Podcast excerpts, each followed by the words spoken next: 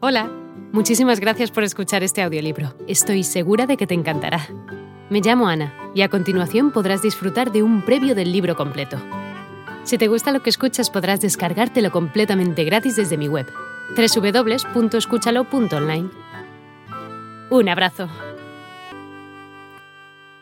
Si los elimines completamente, pero si en lugar de 5 lo hicieras 3 veces por semana, tu gasto bajaría un poco más de 100 dólares porque te costaría 156 en lugar de 260 al año. ¿Quieres saber cómo hacer tu propio cálculo? Si es algo en lo que gastas de lunes a viernes, basta con multiplicar el monto del gasto por 5 y luego por 52. Si la frecuencia es distinta, pero lo haces todas las semanas, multiplica el monto del gasto por 52 y por el número de veces que lo hagas a la semana.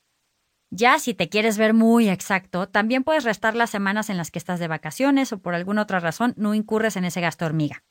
¿Listo? Toma estos segundos para calcular.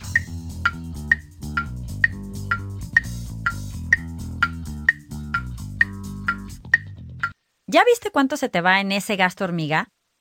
¿Calculaste también qué pasaría si reduces un poco su frecuencia?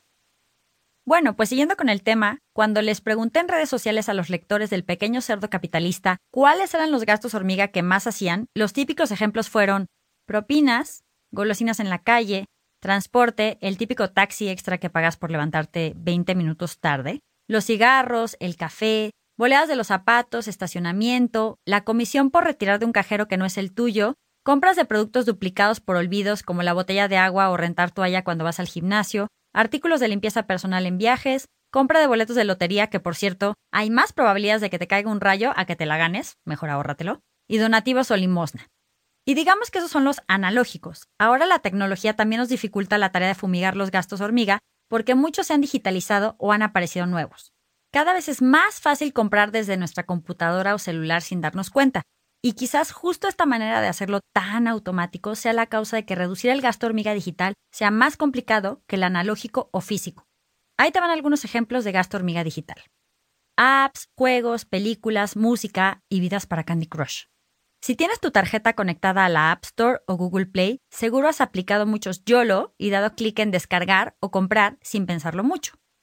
Transporte. Uber, Jaxi, Cabify, Easy Taxi, de por sí es tentador tomar taxi cuando vas tarde en la mañana, pero si además pueden recogerte en la puerta de donde estés y no tienes que esperar mucho, es la receta perfecta para que abuses de las aplicaciones y aún los viajes cortos los hagas en transporte privado. E-commerce. Para los que las ofertas son irresistibles, Internet puede ser la tierra de tentación. Siempre hay algo con descuento o miles de artículos que no necesitamos, pero ¡ay, qué monos! Sí, es cierto, también te puede servir para comparar y encontrar más barato algo que sí necesitabas, pero no suena que las últimas cinco chucherías que ordenaste fueran de vida o muerte. Cupones o promociones en línea. Típico. Ves un cupón de masaje, lo compras y luego no lo usas porque se te olvidó o estaba muy lejos. O de plano se veía tan bien que en lugar de comprar uno llevas tres. Al fin así le das uno a tu mamá, otro a tu primo, otro para ti. Comida a domicilio vía app. Muchas veces hemos hablado de que hacerte útil te ahorra dinero y que uno de los grandes rubros para hacerlo es cocinar. A los más flojitos ya de plano les bajaron todas las defensas, llevándole los antojos hasta la puerta de la casa en pocos minutos y pudiéndolo cargar a su tarjeta o PayPal.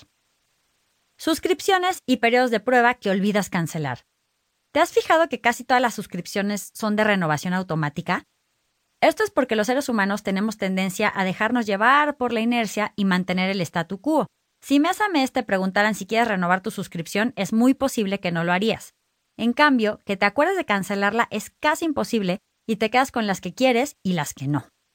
Pagos móviles en general. Es muy práctico tener billeteras móviles en el celular y solo pasar tu código para pagar, pero eso también hace que seas menos consciente a la hora de gastar el dinero. Con el efectivo te duele, y con la tarjeta por lo menos ves y firmas un voucher. Escanear como que no hace siquiera que parezca que se te está yendo la lana en eso. Pagos domiciliados. Si tienes los pagos de servicios domiciliados, casi te puedo apostar que no revisas tus consumos. Y si no eres consciente de que estás pagando 10 o 15% más que el año pasado, es poco probable que vayas a cambiar tus hábitos para reducirlo. Créditos que expiran. Eso de recargar la tarjeta del cine para las apps o puntos que un día te das cuenta que hace un mes caducaron, sí que cala. Una alarma en tu calendario no te caería mal para evitarlo. ¿Qué estrategias se pueden usar para reducir los gastos hormiga analógicos y digitales? El tema con los gastos hormiga es que son tantos y a veces tan pequeños que no los notamos mucho, pero sí se pueden reducir. Solo es tema de prestar más atención y cambiar algunos hábitos. Tip número 1. El primer paso evidentemente es detectarlos. Si no sabemos en qué se nos va el dinero, es muy complicado controlarlo y destinarlo a nuestras... Hola de nuevo. No está mal para solo una pequeña muestra, ¿verdad? Si te ha llamado la atención, recuerda que encontrarás este audiolibro completo y gratis en www.escúchalo.online.